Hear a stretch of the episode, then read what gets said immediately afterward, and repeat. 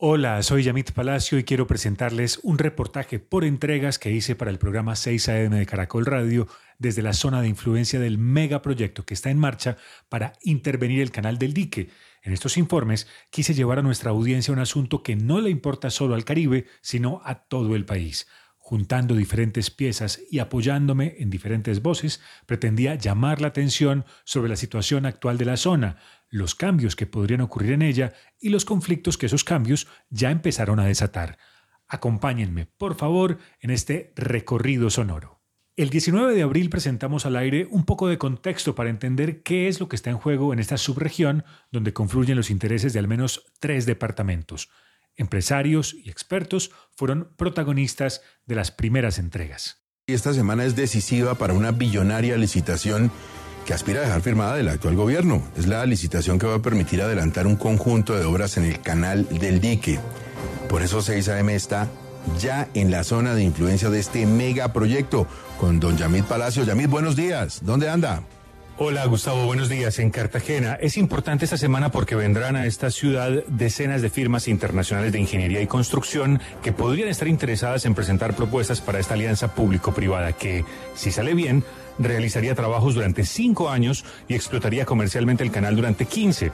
Puedo anticiparle que vendrán de Holanda, España, Reino Unido, Australia y China. Están contempladas inversiones que superan los 3 billones de pesos y que prometen generar al menos 61 mil empleos. Se trata, por ejemplo, de construir unas esclusas en Calamar y en Puerto Badel, es decir, en la entrada y en la principal salida del canal del dique. ¿Qué buscan con ello?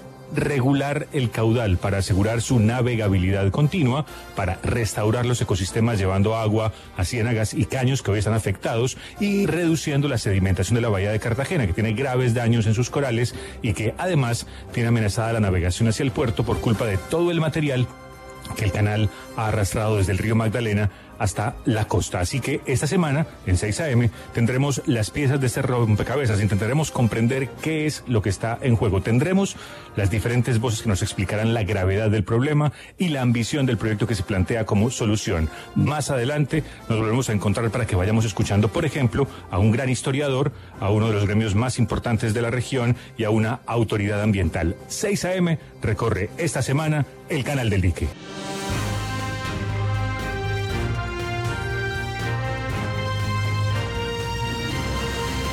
6 AM está en Bolívar porque los habitantes de ese departamento, al igual, bueno, que los del Atlántico, que los de Sucre, están esperando beneficiarse de un proyecto gigantesco que una vez se concrete podría evitar catástrofes naturales como las que todos recordamos en la temporada lluviosa de 2010-2011. En esa ocasión el canal del dique inundó varios municipios, dejó más de 150 mil damnificados. Yamil Palacio, ¿hace cuánto esperan esta solución en la región? Gustavo, podríamos decir que la esperan hace siglo y medio. Eso si nos atenemos a las fechas del historiador José Vicente Mogollón. Nadie conoce mejor que él las curvas, hitos y caprichos de esa arteria fluvial. El problema tiene raíces, aunque usted no lo crea, en el canal de Suez. Porque Lesseps declaró pues que en el canal de Suez se podía eh, hacer una construcción sin esclusas. Ferdinand de Lesseps, el mismo francés que fracasó en su intento por atravesar el istmo de Panamá con un canal, dejó sembrada en la cabeza de Rafael Núñez y otros testarudos colombianos, británicos, estadounidenses y holandeses la idea de que también se podía navegar esta zona entre el río, las ciénagas y el Caribe sin construir unas esclusas. Siglo y medio después, la evidencia demostró que estaban equivocados y que son impajaritables esas compuertas que regulen el caudal según las necesidades. Realmente es eh, un proyecto muy completo que contempla tanto la navegación como la restauración ambiental, como ah, los factores de cambio climático, por ejemplo, lo que podría presentarse si el mar aumenta de nivel y, y la cuña salina penetra hasta las bocatomas de los acueductos.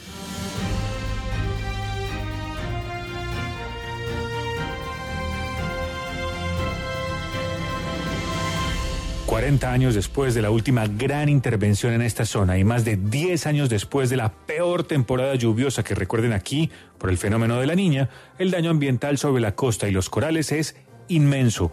Por eso las obras no dan espera. De modo que hay eh, una parte ambiental, una parte de, navegación y una parte, yo diría que de preocupación eh, eh, cívica por lo que podría suceder si se cierra, se parte en dos la bahía de Cartagena. Hay un millón y medio de habitantes en la zona del canal del dique, incluyendo a Cartagena, y que dependen de que esto funcione. pero como está actualmente no es sostenible. Crece 108 metros linealmente todos los años el exministro Mogollón espera estar vivo para ver los resultados de este billonario conjunto de obras que podría devolverle a la bahía de Cartagena ese color aguamarina que solo recuerdan los mayores y esos corales que, para apreciarlos en su esplendor, hay que sumergirse cada vez más y más lejos.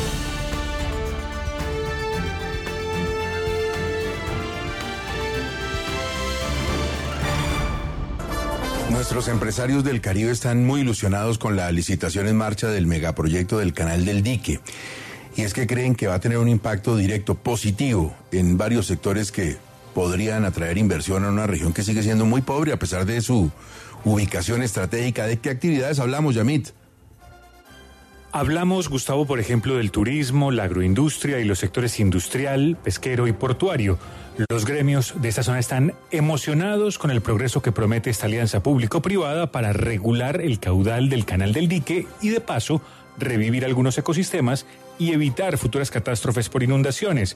Esto me dijo Juan Pablo Vélez, el presidente ejecutivo de la Cámara de Comercio de Cartagena. Si nosotros logramos que esa ese movimiento de carga del interior del país a las costas se haga de la manera más eficiente y competitiva posible, vamos a ser más competitivos al acceder a los mercados internacionales. Sabemos que el transporte fluvial es más económico que el transporte de carga terrestre y por ende este canal del dique brinda esa oportunidad de que se pueda movilizar aún más carga de la que viene siendo hoy en día transportada por esta arteria fluvial. La Cámara lidera el comité de seguimiento al proyecto. Esta semana acompañará un recorrido por la zona con decenas de firmas interesadas en las obras, pero el señor Vélez sabe que hace falta una gran inversión social para preparar mano de obra y emprendimientos locales frente a los retos del futuro canal. Eh, si nosotros lográsemos que esos visitantes de cruceros hagan un tour por el canal del dique y almuercen en una comunidad a orillas del canal del dique. Eso va a generar el progreso a estas regiones. O que cuando los turistas que llegan vía aérea también se pueda hacer un recorrido por el canal del dique para avistamiento de aves, eh, para gastronomía, de, comida eh, del río, digamos, de peces, o también eh, que se puedan brindar oportunidades para que grandes fondos de inversión eh, puedan realizar eh, los distritos de riego y a partir del acceso al agua se puedan hacer proyectos de agricultura a gran escala. Cada año el canal del dique arrastra del Magdalena entre 10 y 12 millones de toneladas de sedimentos. Si tal desastre mantiene su ritmo actual, el 96% de las 29 concesiones portuarias de Cartagena se vería afectado regular y recuperar el canal es, usando una típica frase empresarial, convertir una crisis en una oportunidad.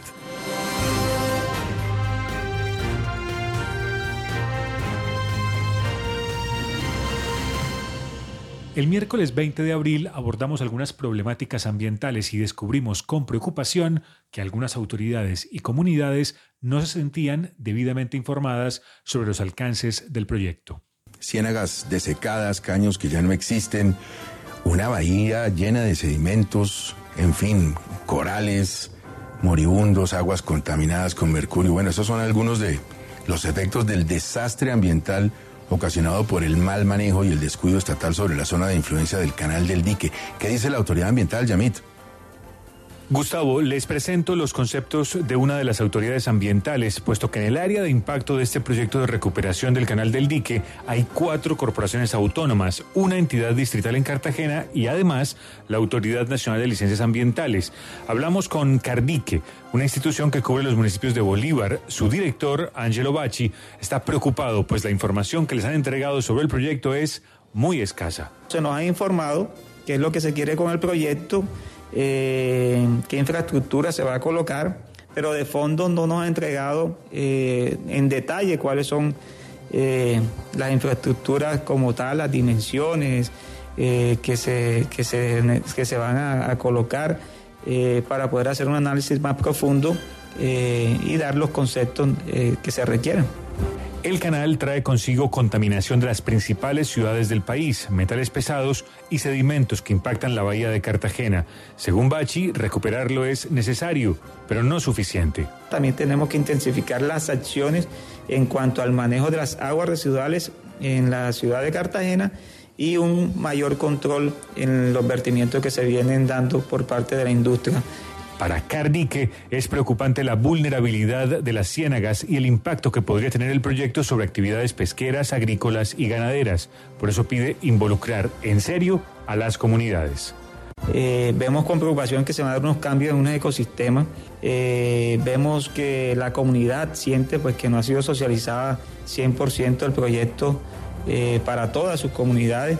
y esto pues, nos llena de mucha preocupación porque eh, nosotros somos los que estamos en el territorio, nosotros somos los que acompañamos a las comunidades como tal y, por, por ende vamos a ver estos conflictos que se puedan dar por los, por los cambios en el uso del suelo. Esta corporación recomienda mayor coordinación entre las instituciones para mitigar los efectos de esa mega obra y mantener en el terreno un monitoreo constante que evite catástrofes y nuevos conflictos por la tierra y por el agua. Ya escuchamos ahora en 6 AM hace un rato al director de Cardique admitiendo que no ha recibido información detallada sobre el megaproyecto que el gobierno sacó a licitación para modernizar el canal del dique. Pero no es la única institución que está preocupada por este escaso conocimiento que tienen las comunidades sobre el impacto de esas obras. ¿A quién escuchamos ahora, Yamit?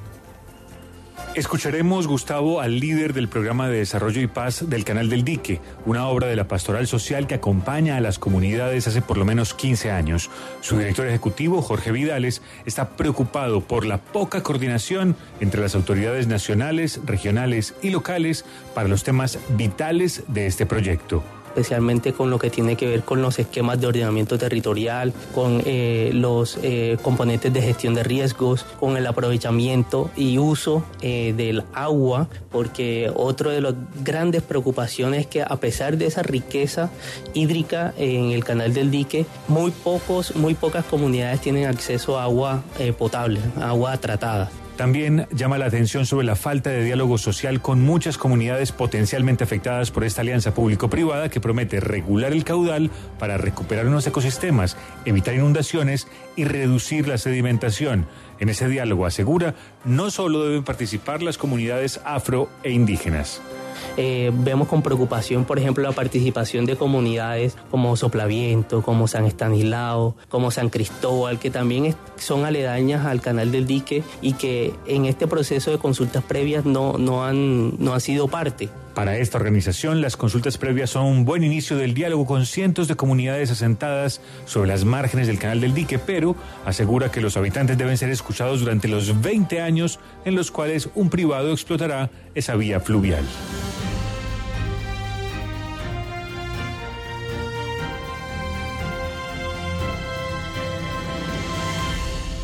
Gustavo, estuvimos en el corregimiento de Pasacaballos, donde escuchamos la inconformidad de líderes de la zona impactada por el proyecto. Todos, sin excepción, dijeron que en sus comunidades no hubo consultas previas y denunciaron supuestas dádivas para quienes dieron su visto bueno. Personas como Antonio Godoy Carmona, de Lomas de Matunilla, dice que nadie les ha explicado los beneficios y los perjuicios de las obras. Él ya fue desplazado una vez y ahora teme volver a perder su tierra. Eh, mi mayor preocupación es que nosotros los campesinos vamos a ser los afectados, porque nos van a hacer un cambio de, agua salada a agua dulce. O sea, nosotros estamos en agua dulce y nos van a hacer totalmente un cambio brusco, como es meternos agua salada. Ahí estaríamos pues perdiendo nuestros pastos, nuestros cultivos. Doña Elsa también vive en Lomas de Matunilla. Dice tener ya muchos años para saber si todas las promesas sobre el canal del dique se van a cumplir. Por ahora, tiene más razones para estar preocupada. Y nosotros que estamos acostumbrados a ir dique a coger su pescado, allá la camaronera, todos los caños esos que nos han quitado, no, no pueden ir los hombres a pescar porque mire, el balín, ni la comunidad de Puerto Badel ni la de nosotros. Así es que por ese estamos mal, porque nosotros no hemos recibido ninguna consulta previa, no sabemos que nos van a pagar por su terrenito, por su casita. Nos van a echar como, como se dice ahora la palabra, como unos perritos. Freddy Martínez representa a una asociación de pescadores y campesinos de Puerto Badel. Es en ese sitio donde estará una de las esclusas que regulará el caudal del canal del dique. En su comunidad denuncia él no pudo participar en la consulta previa que asegura se hizo a puerta cerrada. Nos preocupa que el cambio de agua que nos van a hacer, una compuerta que nos van a poner, el cual nosotros tenemos la libertad de pasar por donde nos da la gana, no vamos a tener esa libertad.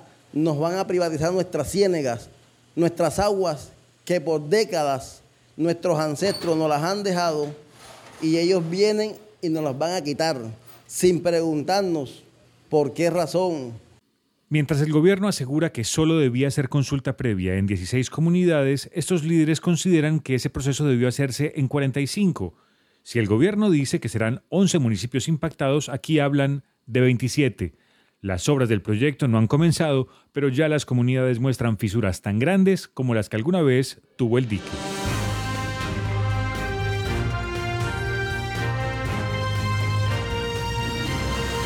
Entender las dinámicas de las aguas y de los ecosistemas aledaños al canal del dique es fundamental para apreciar la magnitud de las obras que allí se proponen. Para eso era importante consultar a los expertos. Escuchar a las comunidades de la zona es vital para que un reportaje como este cumpla una función social. Y eso justamente fue lo que presentamos el jueves 21 de abril. En 6 AM seguimos explicando las implicaciones del megaproyecto del canal del dique. Esta es una de las principales razones eh, que da el gobierno para construir unas esclusas y es la necesidad de proteger la bahía de Cartagena de la desastrosa sedimentación que ha cambiado sus aguas. ¿Qué tan grave es el problema? Yamit Palacio, buenos días.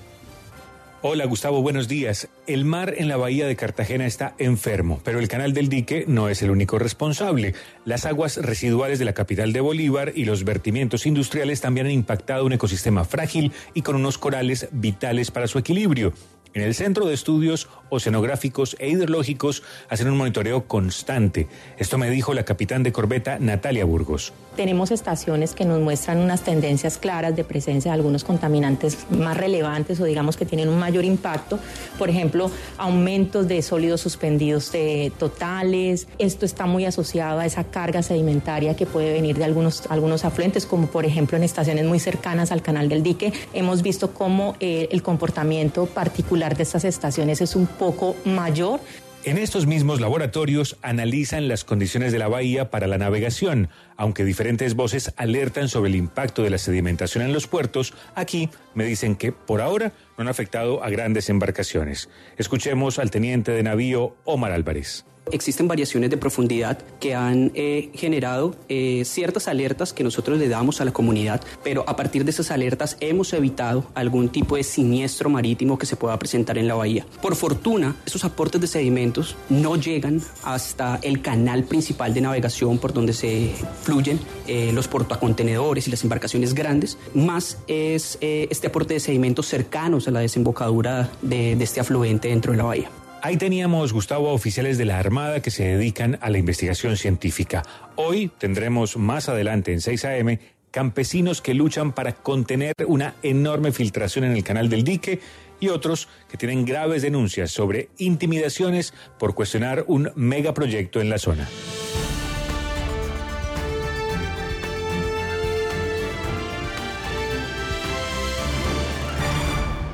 Hablando de inversiones, vamos a hablar nuevamente de, la visita, del recorrido por el canal del dique de Yamid Palacio. Yamid encontró una enorme filtración de agua que amenaza las casas, los cultivos de cientos de familias. Los mismos campesinos son los que han intentado reforzar una obra por la que pagó el gobierno nacional que están pidiendo las comunidades Yamit.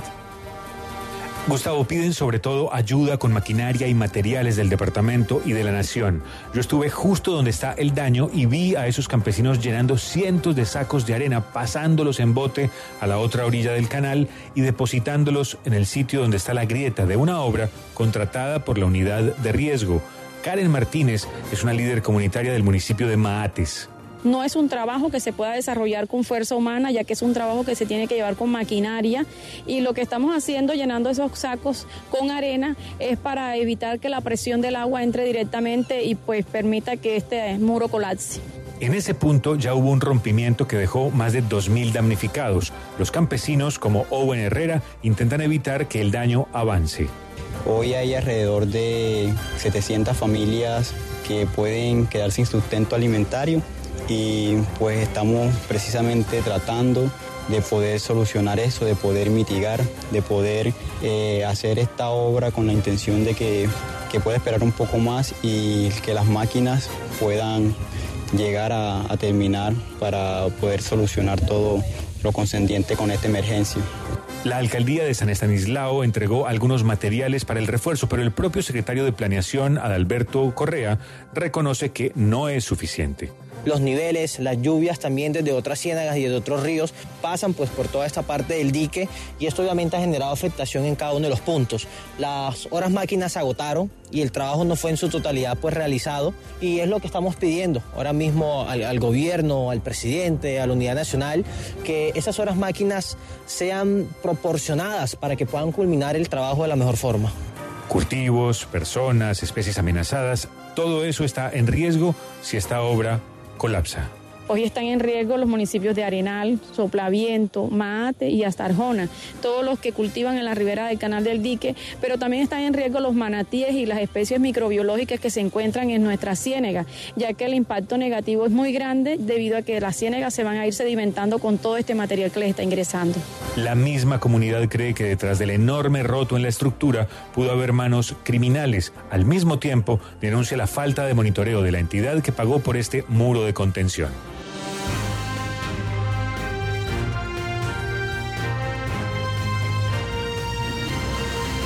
Y en el recorrido que ha hecho Yamit Palacio por la zona del Canal del Dique, las comunidades han dicho que no se oponen a este megaproyecto que va a modernizar la operación. Solo quieren tener mejor información sobre el impacto, poder participar, asegurar el sustento. Pero lo que escucharemos a continuación es más preocupante. Hay líderes que han cuestionado esa obra enorme y dicen que por eso fueron amenazados. Yamit, ¿qué sabemos de esta historia? Sabemos, Gustavo, básicamente lo que denuncia el abogado Adil Meléndez, quien representa a unas comunidades de Sucre impactadas por este proyecto y quien dice que en la zona él y otros líderes han sido amenazados por hombres del clan del Golfo. El compañero Onilson Amaranto, un líder que toda la vida ha vivido ahí, que fue víctima otrora del paramilitarismo, pero vivieron resistentes. Hoy es desplazado Nilson Amaranto, Hadelson Amaranto, son desplazados porque lo único que exigían era transparencia y un equipo técnico que defendiera a la comunidad. El proyecto presuntamente contrató al clan del Golfo para, para desplazar a Nilson y para declarar mi objetivo militar, porque si no fuera de esa manera, a cambio de que llegan 10 hombres armados con 6 con fusil, 4 con pistola, el señor Meléndez asegura que esa información está ya en manos de las autoridades. Basta recordar que la presencia paramilitar por allá viene desde los tiempos tenebrosos de Juancho Dique y las AUC. Hay otros líderes como Freddy Martínez, quien denuncia hechos violentos relacionados con una empresa privada. Tenemos más de 20 personas heridas en nuestra comunidad porque la empresa se robó nuestra ciénega y nos quiere matar cada vez que nos acercamos a tirar un tarrayazo. Estos casos producen temor, pero los líderes comunitarios no se callan. Escuchen, por ejemplo, las preocupaciones de don Pedro Manuel Caraballo, quien lidera una asociación de campesinos. Mi preocupación mayor es como agricultores por la tierra. Como yo le dije, nosotros necesitamos un banco de tierra para los agricultores tener su tierra donde sembrar, porque ya ahora que venga ese agua, eso se sale y a dónde vamos a trabajar. Por lo menos yo tengo 17 hectáreas de tierra y viene gente de Mate, de Bayunca, de otras partes a comprar. Ahora en el verano a comprar pasto para llevar para el ganado para allá. Que ya cuando esté ese agua salada no va a ser lo mismo. El gobierno dice haber consultado a 16 comunidades, pero en Pasacaballos, por ejemplo, Jorge Luis González dice que no están todos los que son. Es que este proyecto fue protocolizado en nuestra comunidad sin haber realizado una verdadera caracterización de todos los núcleos sociales, empresariales y comunitarios que aquí existen, tanto como en la pesca como en la agricultura y en todos los centros de desarrollo económico que aquí se dan. Pasacaballo como tal va a sufrir uno de los más grandes impactos ecológicos Hemos escuchado ya a las comunidades. En las próximas horas, durante un recorrido por el canal y en un foro en Cartagena, buscaremos respuestas del gobierno.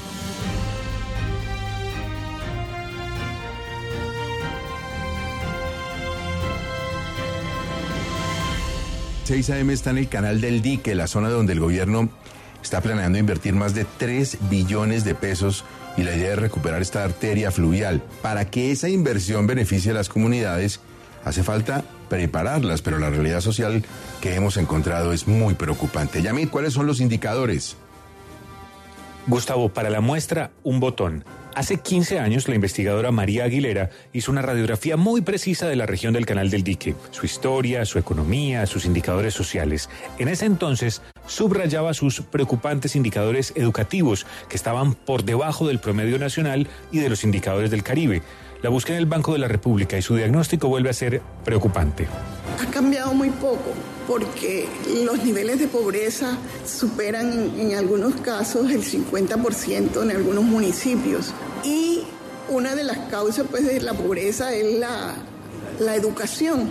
Y esta es una zona que eh, cuando Colombia tenía un analfabetismo del 8%, ahí estaba el 20%. Y no es mucho lo que ha bajado. Sin buena educación, ¿cómo aprovechar las oportunidades del megaproyecto?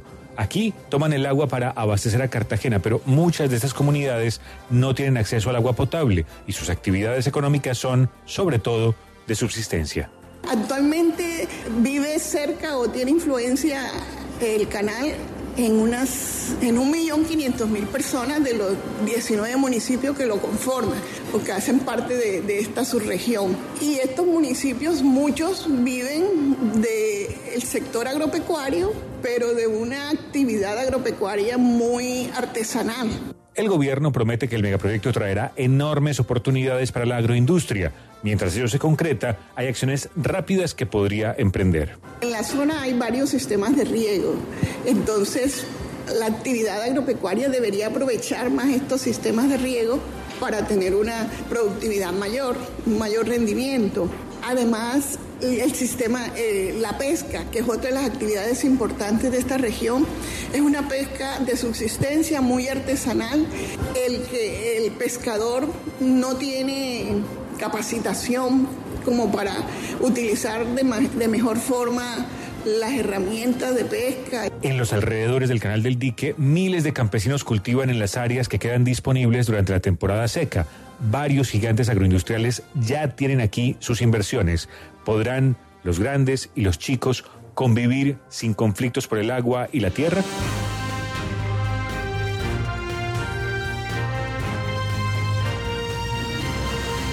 Ya habíamos tenido expertos, autoridades ambientales, comunidades, líderes. Debíamos tener también a los promotores del proyecto en el gobierno nacional y a la academia. Y eso fue lo que incluimos en nuestras entregas al aire el viernes 22 de abril. Volvemos a los temas del canal del dique, porque esta puede ser la última gran licitación del gobierno de Iván Duque. Allí habría unas oportunidades enormes, pero también unos retos tremendos. Uno de ellos es capacitar a la gente que va a estar en las obras y a quienes podrían desempeñarse en nuevas actividades económicas. ¿Qué dice la academia, Yamit? Gustavo, hablamos con gente de la universidad privada más reconocida, que es la Tecnológica de Bolívar. Allí consideran urgente coordinar las instituciones para capacitar a las comunidades y que éstas aprovechen mejor sus recursos, potenciar la cultura porque puede ser un activo valioso de cara al turismo y asesorar a las alcaldías para que puedan organizar mejor su planeación local. Escuchemos a Alicia Bossi, la directora de desarrollo de la UTV. Ojalá hubiera sido desde antes, eh, no solo para la apropiación y para la identificación de esas comunidades con ese proyecto. Entendemos que han habido unos procesos previos de obras de mitigación y algunas eh, consultas previas, sin embargo, desde ya y en simultánea hay que generar en cada uno de esos centros poblados y según su vocación productiva ese acompañamiento para que a la vuelta de uno eh, o dos años ya podamos en simultánea ir generando unos cambios que beneficien a esas comunidades en términos económicos y en términos sociales. En la misma universidad creen que el proyecto es ambicioso y pertinente, pero debe tener un monitoreo constante, tanto en los temas de ingeniería como en los indicadores sociales, para detectar problemas y solucionarlos a tiempo. Desde ya ven oportunidades, por ejemplo, para el transporte limpio. Desarrollan prototipos de embarcaciones alimentadas con energía solar para mover pasajeros y propulsión con hidrógeno para embarcaciones de carga. Lo explica el decano Javier Campillo el beneficio para el trabajo a nivel fluvial sería importantísimo porque una de las mayores eh, limitaciones que tienen estos sistemas de electropropulsión es el, rango limitado de las baterías. Entonces, estamos comenzando en una primera fase de trabajo con baterías. La idea es seguir una segunda fase trabajando con hidrógeno que nos permita garantizar un mayor rango en las embarcaciones, poder tener incluso estaciones de recarga a lo, lado, a lo largo del río Magdalena, por ejemplo, y poder realmente descarbonizar el transporte marítimo de Colombia.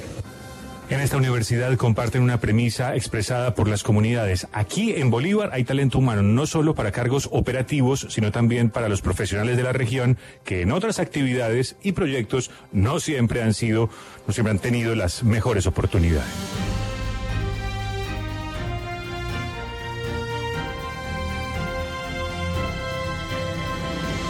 Más temprano, Yamit Palacio nos anticipó que tendríamos respuestas del gobierno nacional a las preocupaciones de las comunidades ribereñas del canal del dique, que no saben el tamaño del impacto de un gran proyecto que intervendrá su caudal. ¿Quién responde, Yamit? Nos respondieron Gustavo, la vicepresidente Marta Lucía Ramírez y el director de la ANI, que es la Agencia Nacional de Infraestructura, Manuel Felipe Gutiérrez. Caracol Radio estuvo en un recorrido con esos funcionarios desde Cartagena hasta Calamar para presentarle las bondades del proyecto a inversionistas y financiadores. Entonces es uno de los poquitos proyectos y el único y el más importante en América Latina que va a tener ese, eh, digamos, triple efecto. Por un lado, económico, es el transporte, la competitividad del país. Por otro lado, el impacto económico y social para la gente ribereña al canal. Y por otro lado, ambiental, porque recuperar todo lo que es la vida de peces y todo en el río. Al final del trayecto les preguntamos por varias quejas que hemos escuchado. Por ejemplo, que el río se va a privatizar. El presidente de la ANI lo niega y atribuye la desinformación a personas con intereses particulares. Pero se han creado una cantidad de mitos alrededor porque sí, y eso sí es importante decirlo, hay unos contradictores del proyecto, no todos por supuesto, hay unos argumentos totalmente válidos, pero hay unos contradictores del proyecto que están defendiendo intereses puntuales y particulares. Y esto no puede ser, tenemos que pensar en país y en sociedad. También busqué respuesta para muchos líderes comunitarios que tuvimos en 6 AM diciendo que no les han explicado bien el proyecto y sus impactos. Esto responde la vicepresidente Ramírez. Hay que seguir haciendo más esfuerzos de socialización. Acabamos de ver, paramos en Santa Lucía. A pesar de que hubo consulta, la gente está con muy poca información. Entre otras cosas, ellos piensan que la obra misma lo que va a hacer es acabar la pesca. Y les estamos mostrando que es lo contrario, porque cuando no haya sedimentación va a haber un espacio enorme para que se desarrolle la pesca. Entonces sí hay que hacer un esfuerzo muy grande. Nosotros hemos hecho trabajos de socialización a veces con los alcaldes, pero hay que estar viniendo permanentemente. Por último, frente a otra preocupación sobre trasladar la sedimentación del canal del dique hacia la Ciénaga Grande de Santa Marta o hacia el Golfo de Morrosquillo, esto dijo el señor Gutiérrez de la ANI el nivel de sedimentación, que es lo que se va a buscar corregir en este momento, que entra por el canal del dique, solamente por los flujos de agua que entran, son más o menos el 6% de lo que mueve el río Magdalena. O sea, no vamos a patear balón más adelante, generar un problema adicional. El canal es muy pequeño, simplemente solo tiene a mi espalda, frente al río Magdalena. El río Magdalena es 10, 20 veces el ancho del canal del dique. Entonces no vamos a tener ese tipo de inconvenientes. Sobre todos estos asuntos habrá hoy un gran foro aquí en Cartagena con diferentes conversatorios, unos de ellos moderados por don Juan Gozaín.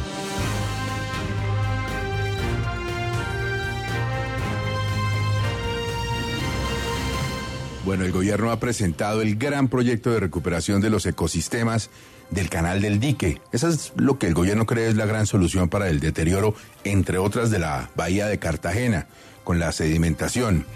Pero un experto internacional que conoce bien estas aguas está recomendando controlar otros contaminantes antes de ponerle las esclusas al río. ¿Cuál es ese diagnóstico, Yamit?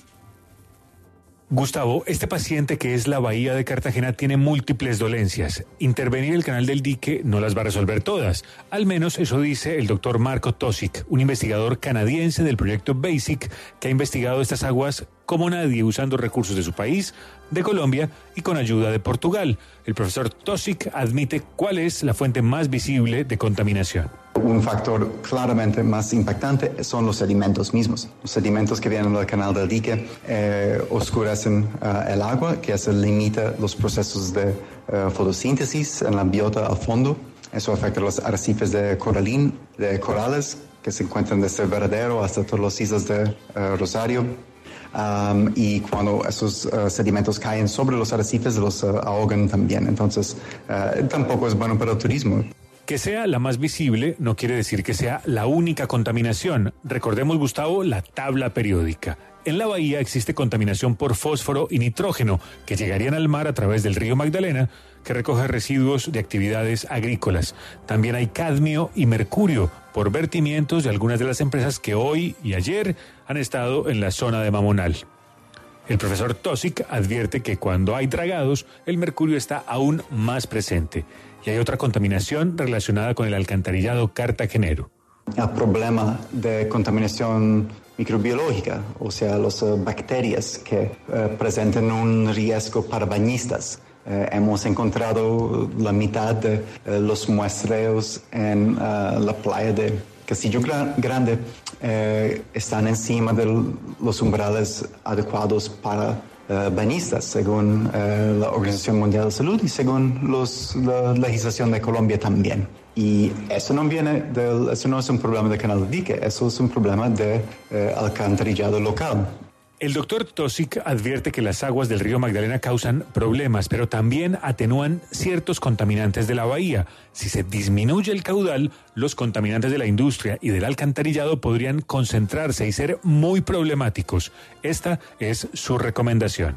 Si se va a hacer este proyecto del canal de implementar las esclusas de una perspectiva ambiental, sería importantísimo manejar los, las fuentes locales de contaminación primero.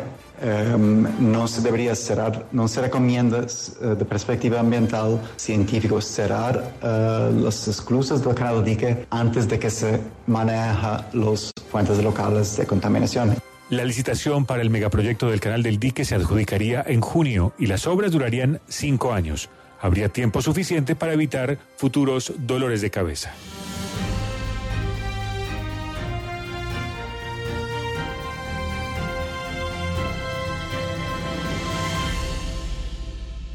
Nos despedimos del canal del dique con la ilusión de que un reportaje logre contribuir a la deliberación sobre un megaproyecto de infraestructura que puede generar beneficios, pero también impactos a los ciudadanos. Mientras estos temas se aborden en la agenda de los medios, habremos contribuido a construir mejor información pública. Gracias por acompañarme en este viaje sonoro por la bellísima región del Canal del Dique.